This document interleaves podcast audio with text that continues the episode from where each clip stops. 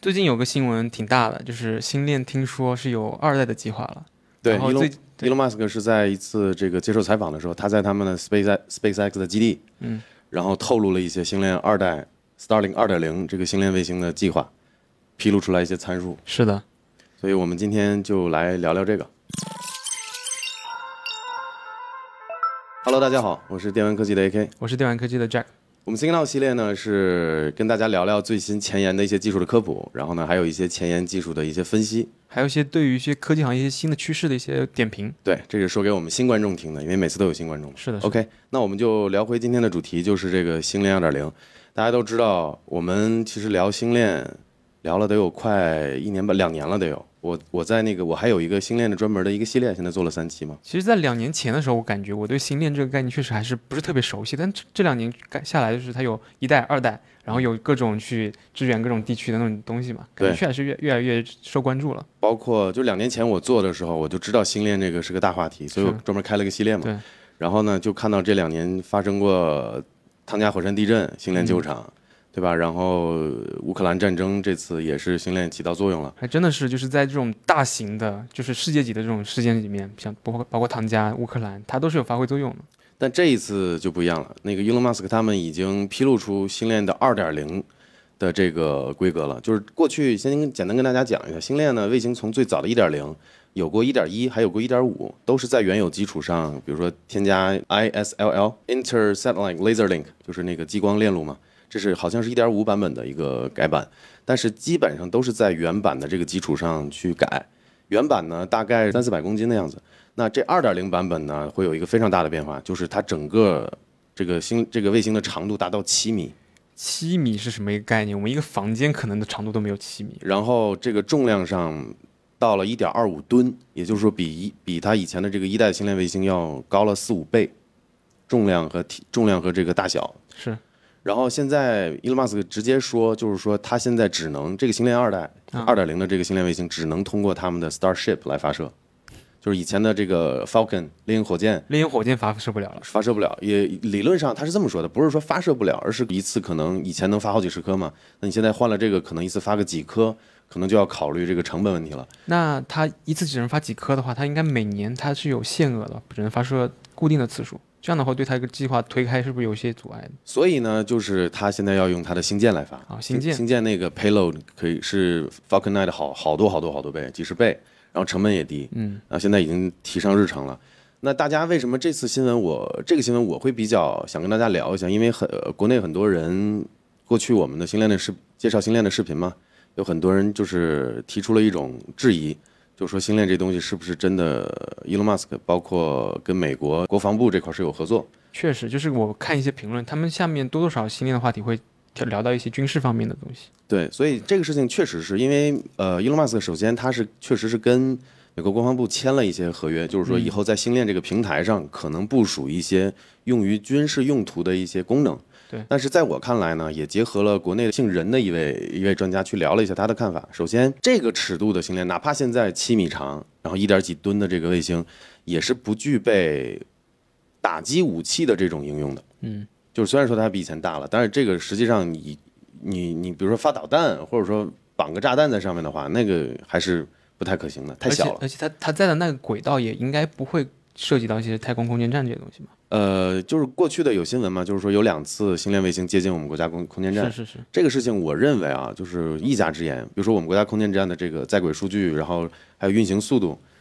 可能没有对接到国际平台，其他国家的这些在轨的这些设备也也不可能完全的披露，所以说就会存在可能接近。可能会产生这种这种威胁的这种感觉，但是在我的判断里面啊，这个就你拿星链卫星去撞空间站，我觉得这事儿大概率是个乌龙事件。就可能需要就太空这个空间里面嘛，可能各国要联合起来有一个好的一个法规啊，或者说一个规定，这样会好一点。这个慢慢也在推进，就是后来这个事情后续发展我也关注了一下，好像就是 NASA 这边也催促，呃，我们国家这边也催促，就是大家出一个可以共享的这么一个卫星啊，哎在轨的这些数据。这样是可以的。对，所以就是希望大家就是有理性的判断哈。但是我今天想说另一个点，就是说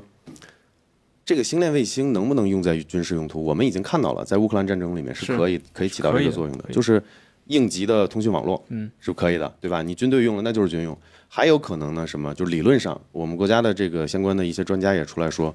就比如说，当这个星链部署的差不多，或者说达到一定规模之后，它确实是可以提供，比如说给战斗机提供这个稳定的连接链路，比如说空天一体，比如说他们的这个军舰和战机的这些链路都是可以通过卫星通访问的。其实现在他们的通讯都是卫星，只不过用了星链呢可能会更快，然后更有更强的鲁棒性，因为你想头顶上对吧？可就是可通讯的同一时间可通讯的卫星可能几十颗，可能几百颗。对，等它部署完全之后，也就是说，如果真受到什么问题，理论上反而比有线网络还要可靠。我觉得就是它如果真的按它的计划去部署星链二点零之后呢，这个吞吐量会更大，稳定性会更大。这也就是二点零最大的一个目的，因为详细信息伊隆马斯还没有披露嘛，他只是采访的时候，我看那个篇幅好像他就聊了两三分钟，就是说别人记者也在问他，就是有什么样的提升，他基本上就是说是稳定性啊，这个吞吐能力啊，连接性啊这些方面的提升。我也看了一下这个新闻，他说那个吞吐量预计可以超过人们的有线网络的目前的两倍。是吧？嗯，所以说，其实我倾向相信啊，这次二点零的这个升级，如果说有有人可能会觉得，呃，哎，是不是要要加导弹之类的？首先，这种可能性我刚才跟大家聊了，这种尺度的、这种大小的东西还是不现实的。嗯，但是它确实可以起到军事用途，但是不代表就起到军事用途就一定把它当做武器，给军队提供网络、提供这个连接，这个东西也是军用啊。所以大家要冷静的判断这个事儿。这个确实是跟大家可以深入的聊一下我的这个观点，就是说，星链这个东西到底是好还是不好？我觉得呢，呃，就我我认为啊，就星链呢，它它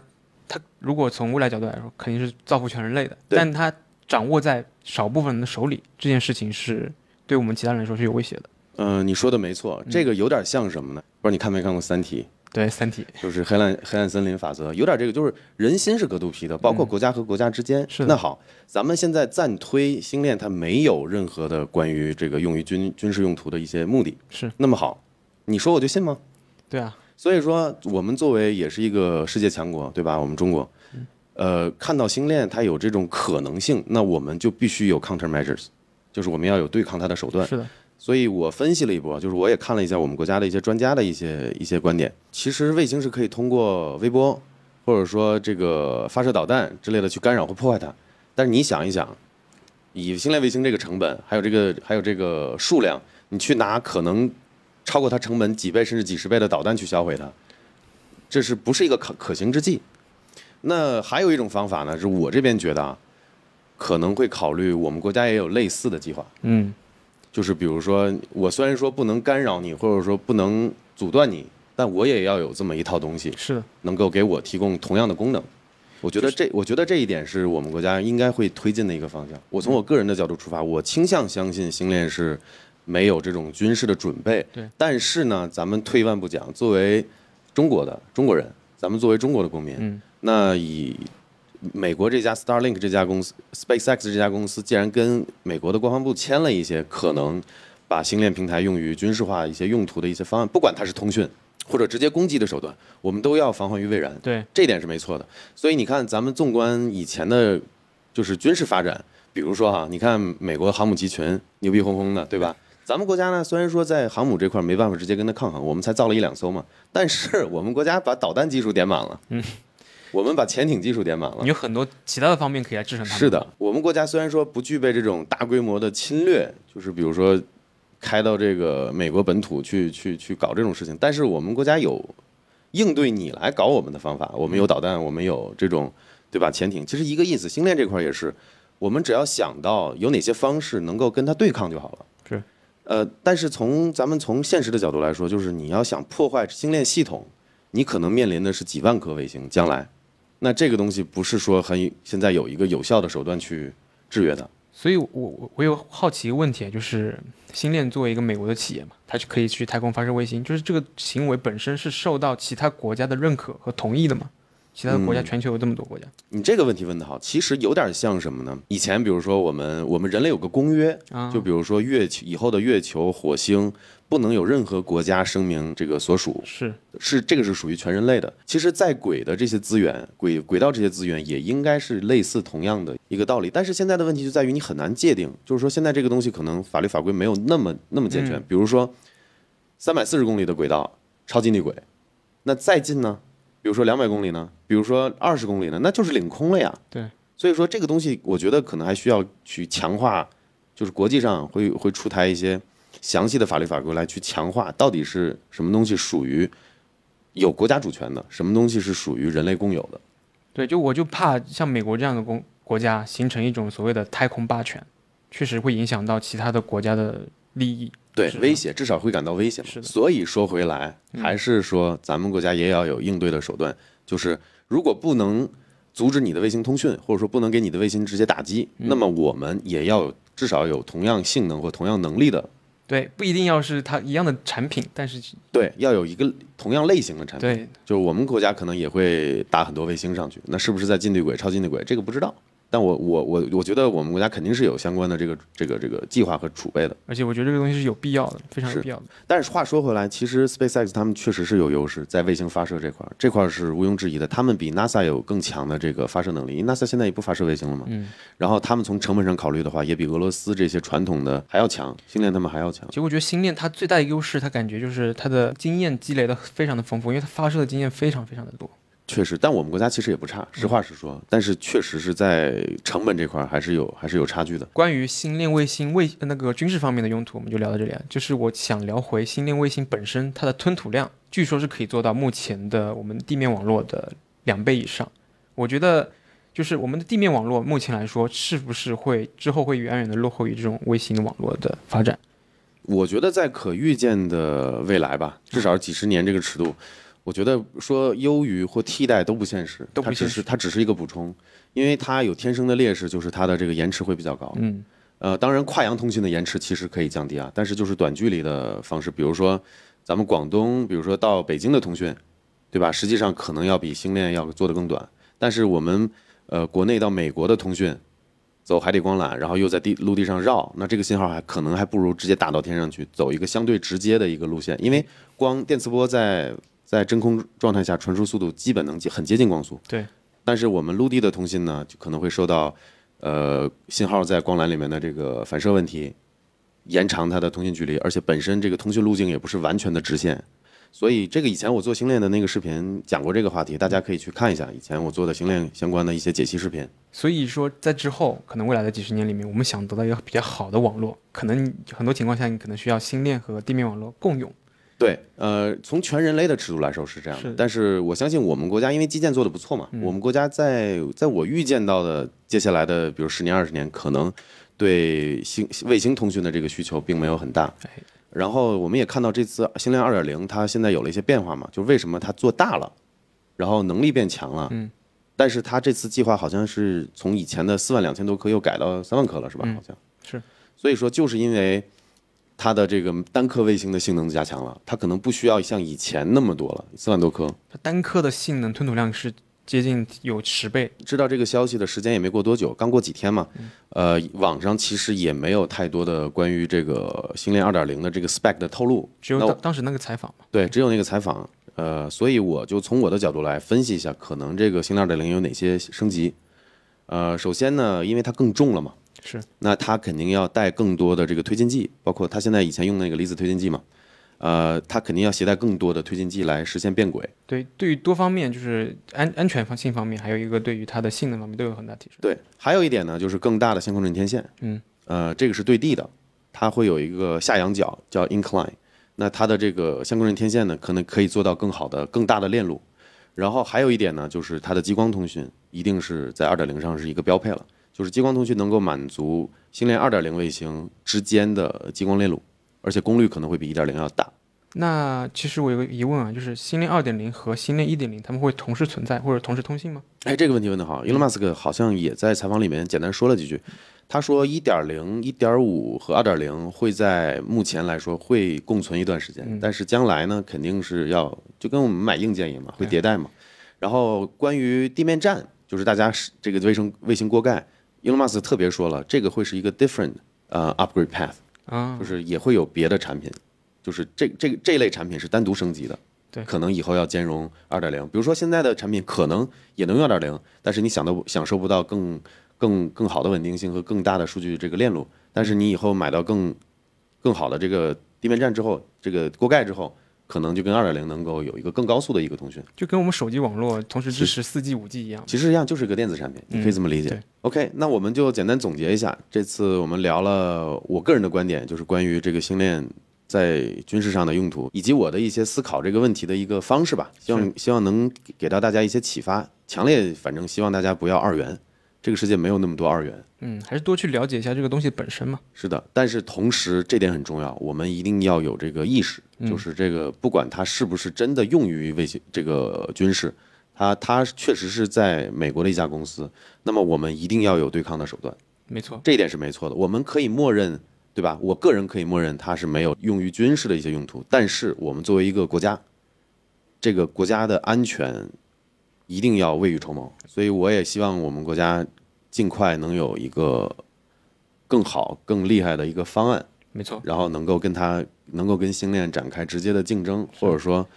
对吧？我们可以优做一个比它更厉害的东西。那这个星链这个话题就会越来越有意思了。对，这就是我个人的愿景。然后我们刚才也聊了一下星链二点零这个卫星本身这次升级有哪些可能的猜测，全都是我个人的猜测。我们现在还是没有很有有的信息很有限嘛。对，但是对吧？这个就是看我们视频的意义，我们可以聊一些我们自己的一些想法。别人，我估计别人国内没有其他像这样的自媒体来像我们一样去从技术角度、从这个国家安全的角度去分析这个事儿。就毕竟这个东西还是比较前沿的。是的，希望能给大家提供一些思考问题的一些方式。Kindle 要退出中国市场了，不过这个新闻呢，倒写的是调整策略，但实际上就是退出中国市场。哎，我们前段时间聊过这个话题是吧？是聊过，那个时候他们还是语焉不详，说只是怎么怎么调整问题，就是说还是可以买的。啊但其实这次是真的了。OK，那我们今天聊一下这个话题。嗯，然后 Kindle 呢，我是老用户啊，我以前以前是用过很多年前，十年前吧，我用过、嗯用用的是那个最经典的 Paperwhite，这个好像是我们公司天天的，是这应该 Paperwhite 吗？是三吧？这是三是吧？我以前有个 Paperwhite，然后呢，后来一七年的时候，我升级到了这个第二代还是第一代的 Oasis，对，Oasis。然后当时你想比苹果还早，就是这个 MagSafe 哦，MagSafe 磁吸的。磁吸的，其实其实我也是用过三代和四代的，但你知道他们最终结局是什么吗？嗯，就盖泡面。不对，我也是，我就是，呃，我也是拿它，就是这个网上这个梗居然还是真的。有一次我泡盖泡面的时候，刚好就旁边一看到就是我这个 Kindle，而且它跟那个盖子完美匹配。而且没电了，啊，它也没别的用处了。然后我以前泡面盖都是用苹果那个触摸板嘛，嗯，那这个我感觉哎，这这个压得更稳，完全不漏气。是的，所以这个网上这梗还是真的泡面盖。但是实话实说啊，我是从小有阅读习惯的，嗯，就是我小的时候阅读量还挺大的，但是后来就拉了，后来上了初中、高中就开始以漫画为主。我是初中、高中看一些杂志、一些杂书比较多。嗯，所以其实理论上就是，其实我当时为什么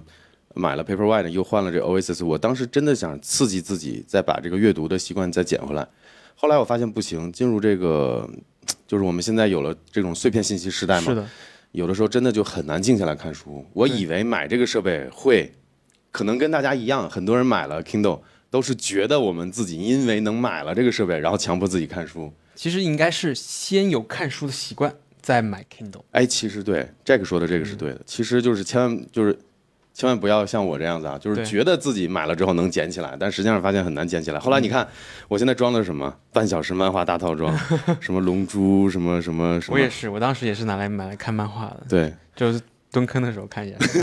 所以所以挺可惜的吧？那这次出了这个消息，我们能够通过 Kindle 要推出中国市场这个事情，能解读出什么呢？我觉得解读出一点就是它在中国市场确实这两年就是每况愈下，过得不是很好了。这个呢，我可以跟大家分析一下原因是什么。我个人觉得啊，呃，因为我在海外待了将近十年，嗯，嗯、我注意到什么呢？就是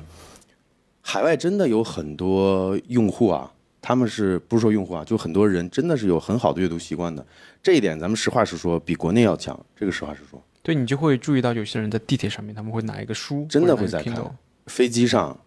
呃地铁上、出行、公园里面，总有人真的去拿着书去看的。嗯，所以，但是从这个角度来说，他我觉得另一个角度来说，能能发现什么一个点呢？就是在国内，其实很多人也有阅读的习惯，对，但只不过他的习惯可能变成碎片化的了，就可能以这种手机的这种形态，看什么微信读书啊，早些年还有什么这个什么各各种读书类的服务嘛。是所以其实这个事儿并不是说国外就一定国外的用户就一定比国内用户要更爱阅读，这个我倒没有这意思。我只是觉得表象上来看的话，他们可能更接受这种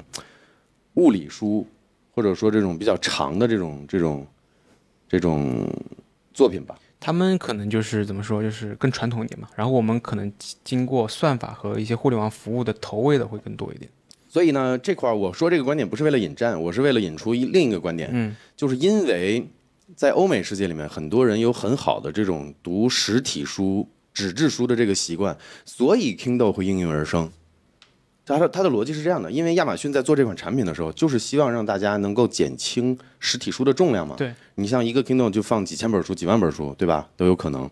然后就省得就真的有阅读习惯的一些人带好几本书，或者说这个翻页啊或标签的不方便，所以才有了 Kindle 这个产品。只不过在国内呢，刚好反过来，嗯，国内呢是我们其实大部分的呃中国人啊，嗯，阅读的习惯不是在实实体书上看，而是在手机上看。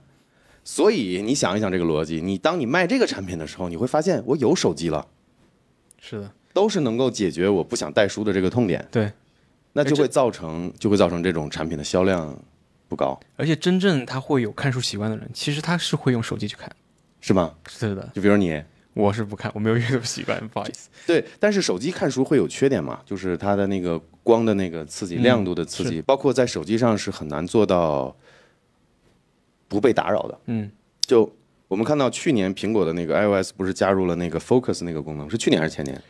是去年，是去年吧？那你这么说的话，就是前几年，比如说你看着看着书的，哪怕你在手机上很认真的在看一本学习类的书或专业类的书，不断的有信息提醒，哎，有人有人找你，有你收到微信啦，或者你收到什么淘宝订单啦，怎么怎么样的，所以你是很难沉浸进去的。我刚才说的这个原因呢，其实就是阅读习惯会导致，呃，像 Kindle 这类的产品在国内市场很难去有一个很大的销量。当然不不否认它有一批用户的，包括我也是嘛。早期我也认认真的看了四五本书，我的《三体》就是在这上面看的，看了两遍。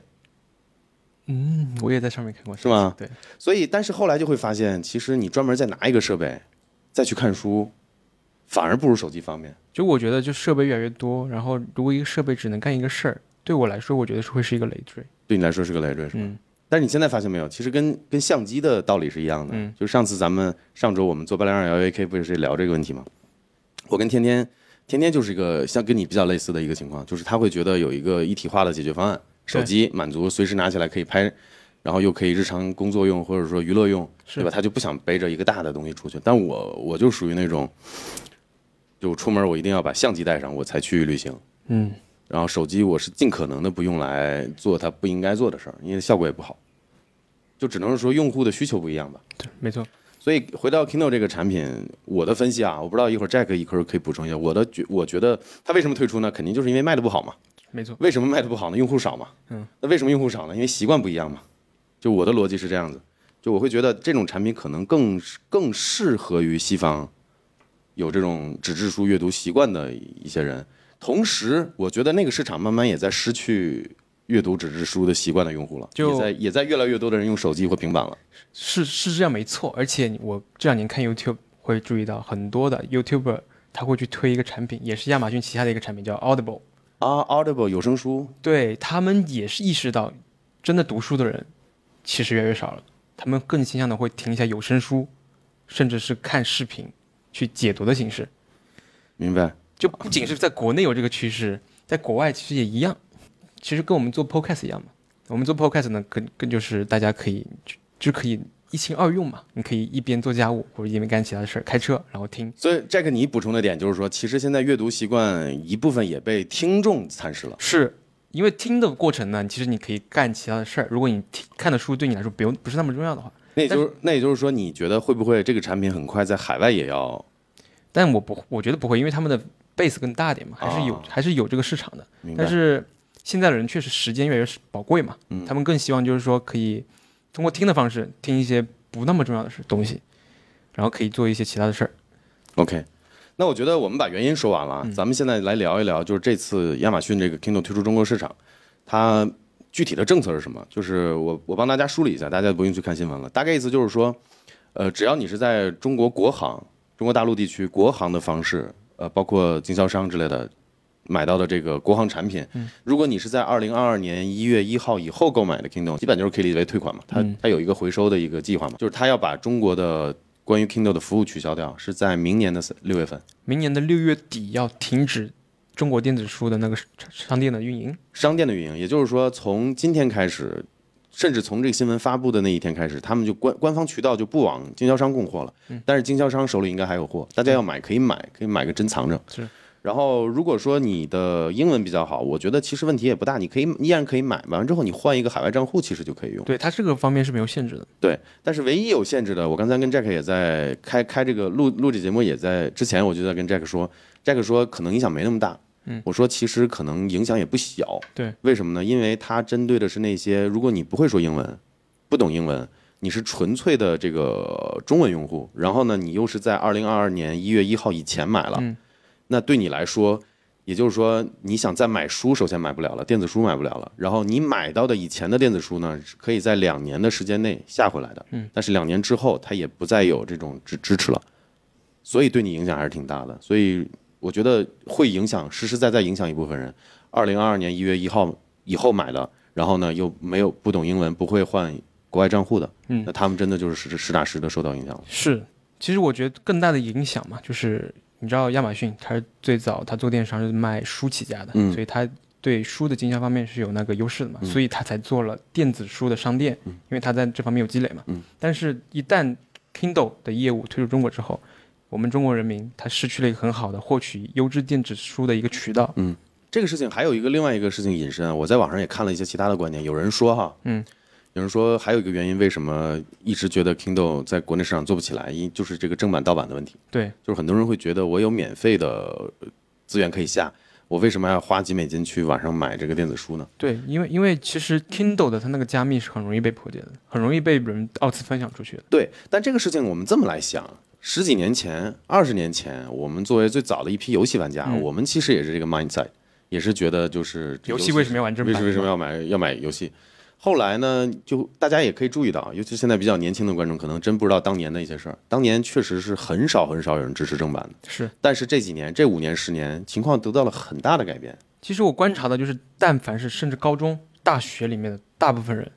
能去 Steam 买就去 Steam 买。对，就是我们正版意识其实越来越强的，这个没辙，因为早些年大家的这个中国那时候经济嘛还没有那么那么好，嗯，大家收入也有限，那这个其实是可以被理解的。那你当然，当你的这个国民的总体的产值或每个人均的收入上来之后，支持正版，我们现在也做的也挺好的嘛。现在已经转过来了。对，所以电子书这个的一一样的一个道理，你反而是需要一个巨头或者说一个一个很大的一个先行者或先驱者，你去让大家接受这个事情，并且支持下去，那你后面红利期你就是最大的收益嘛。对。但如果你选择撤，那我预测啊，国内还是会，因为我们说实话，中国的下沉市场也很大。就一定亚马逊不干了，一定会有人干，做电子书产品，然后卖电子书，一定有。其实我观察到国内这种现象，他们在讨论电子书的时候，很多人讨论的一点就是说，有没有什么电子书的阅读器，嗯，可以去很好的支持微信读书的，嗯，因为很多人就发现微信读书上面有大量海量的一些免费的书可以去阅读，嗯，其实微信阅微信读书呢是很大的就影响那个 Kindle 走出的一个原因了。你信不信？我把话撂在这儿，因为咱们过去经常我我经常有一些暴论和预测嘛。是，我感觉腾讯要切手这个事儿。我觉得他他要切入了，他他要结合。但是现在我记得去年还是前年，有个有个产品好像是忘了是百度做的还是腾讯做的，也是一个阅读器，然后规格还不错。我忘了是不是腾讯。但是你刚才一句话提醒我了，就是微信上有免费大量的这种资源，而且他在做一个事儿，你知道什么事儿？知道吗？就是他之前只要你登录。它会有所谓的无限卡提供给你，但是呢，现在这个无限卡送的越来越少。嗯，微信呢，在前两年我们用微信读书的时候呢，只要你但凡登录，或者你邀请一下你的好友去一起来看嘛，就是你可以送到几十天或者几个月不等的那种会员，你可以去看他书库里基本上所有的书。但现在呢，他这个送的东西送的天数越来越少了。明白，当时就是买客户嘛。对，所以说听你刚才那个意思，我我听出来了，我觉得。微信就是腾讯嘛，嗯，它其实是可以借助它的现在大量的资源去铺它的硬件的。是，而且腾讯它它在前两年嘛，它它有个阅文集团，就是做这些网络文学类的，它收购了大量的公司。我不知道起点有没有被它收购啊，像这样的公司很多都被它收购了。它其实有这个那个后面的资源的基础的，它是可以做得起来的。明白。嗯，所以啊，那我们这次也跟大家聊了聊我们对这件事儿的一些看法，嗯，对吧？泡面盖很遗很遗憾，呃，接下来可能会发生两件事儿，一个呢，就像我说的，腾讯可能要杀入这个赛道，是或者是其他大厂做硬件、做软件，因为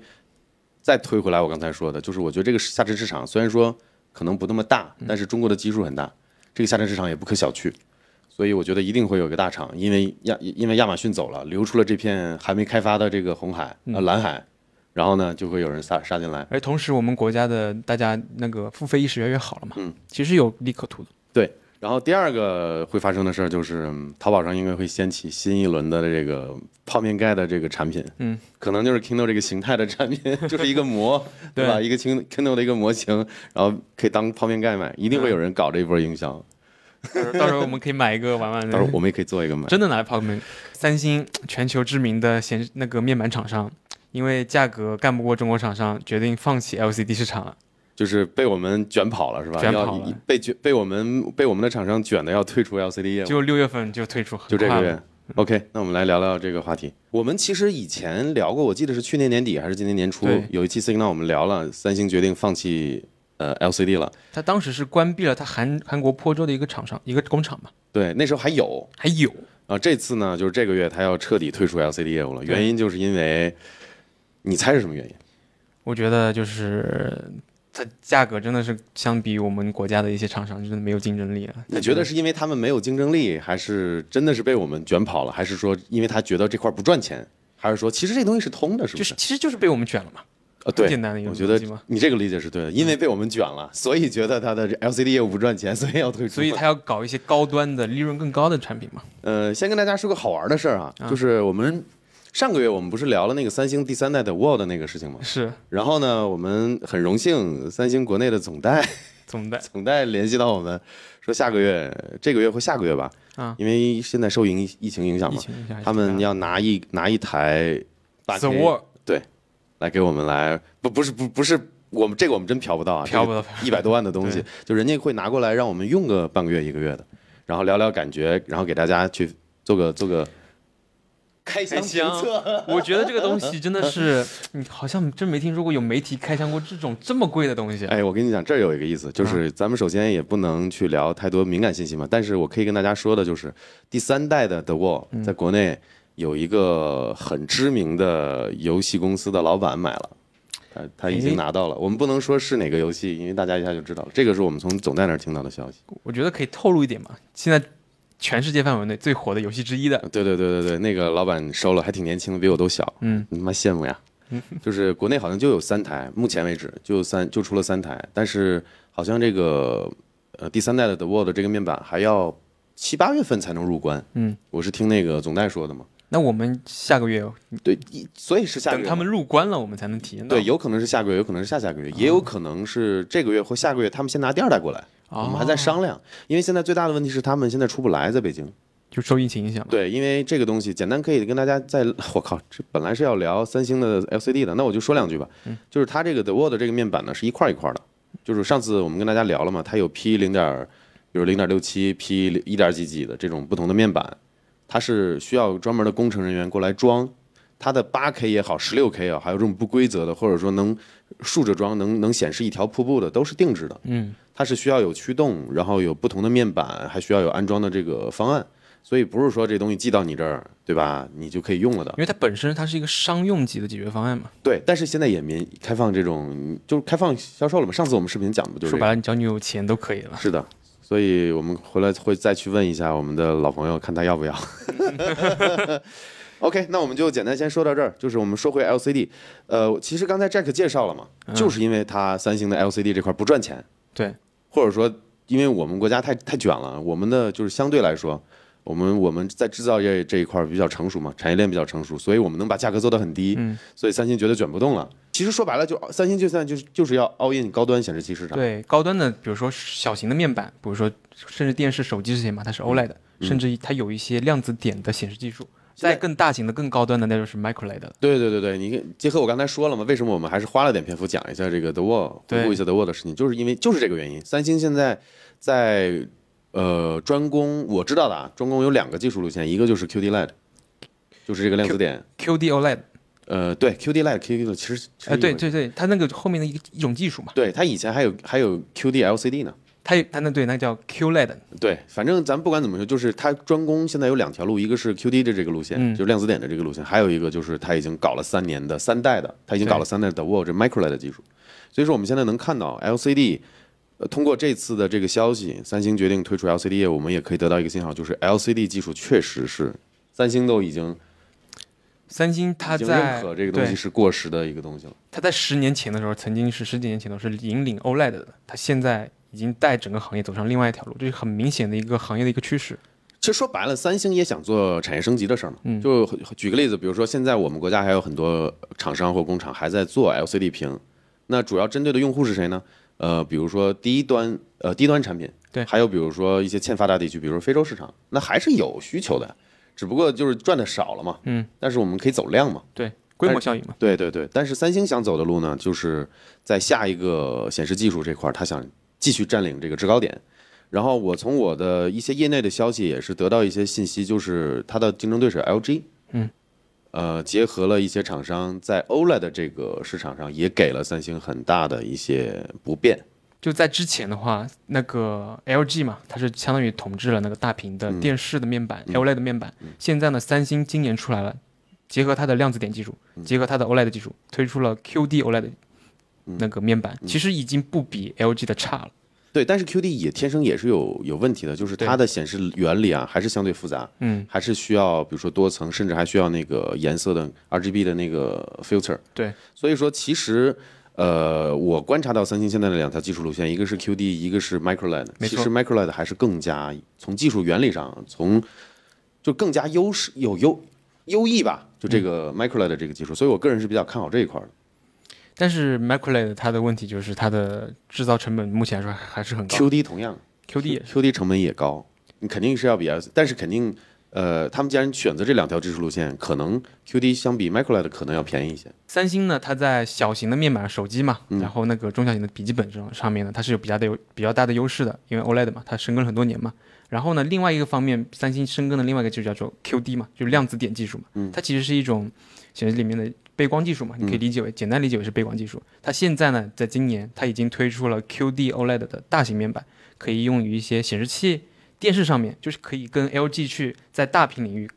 大屏领域抗衡了。呃，跟大家正好讲一下这个刚才 Jack 介绍的这个 QD OLED 到底是怎么回事？其实其实就是 OLED 面板，嗯，只不过呢，OLED 自发光的这个功率没那么大，对，它亮度比较低，它其实就是借助量子点去加强了一下它的这个亮度。对简单来说是这样的。像我们用的那个 LG 的那个面板，就在电视嘛，它的亮度峰值亮度可能能只能做到六百尼特左右，但是 QD 的你知道能做到多少吗？一千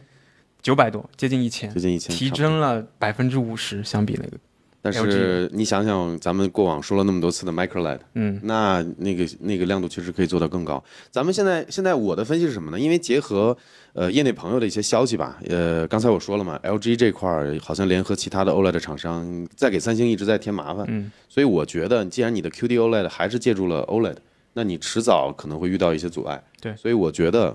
从三星的角度来说啊，可能 MicroLED 更是他们的一个战略储备。是的，就是他们今今后要想五年、十年还在这个显示器面板这块儿做一个先驱或做一个龙头的这么一个地位的话，他们是一定要倾注很大的资源去搞 MicroLED 的。嗯，所以大家只要知道这一点就行了。就是我们也是借助这次的消息嘛，跟大家分享这么个事儿，就是三星现在已经因为 LCD 面板或者业务不赚钱，或者说他想转型高端，嗯，那么他现在就要放弃了，就从这个月开始。然后呃，另一个点我们聊的就是它现在有两个技术路线，一个是 QD，嗯，一个是 MicroLED。MicroLED 这块在我看来更有前景，而且结合我刚才说的，呃，它在 OLED 这个方面一直是受到了一些冲击和打压吧，嗯，来自 LG 的，它其实它可能在小型面板都是韩国企业，你说互掐一个，你像以前我们的那个手机上的三那个 L OLED 面板，其实三星是有统治力的，嗯，但是你像这这些年我们国内的像京东方呀，大屏的是吧？对你以前 iPhone 那个高端的型号的都是三星独供的，就我们国家京东方也参与到 iPhone 的供货里面了。这两年，包括现在我们国家其他的面板厂商，其实 OLED 做的都挺不错的。L 三星呢，确实在 OLED 方面也受到冲击了，然后它其实也要开始转型了。明白，就是我们国家也没给他好日子过。对我们国家的厂商挺有意思的。那行，差不多，今天我们就跟大家聊聊就这个事儿。大家感兴趣的话，记得关注一下我们以以后的视频，我们的 Signal 系列。对我们给大家打个广告，我们六幺八活动，我们电商的产品卖的都是历史最低价了，然后我们不搞套路，我们不像有些商家，对吧？这个就活动开始前提价，然后活动开始之后减价。我们因为从厂商那儿拿到的呃进货价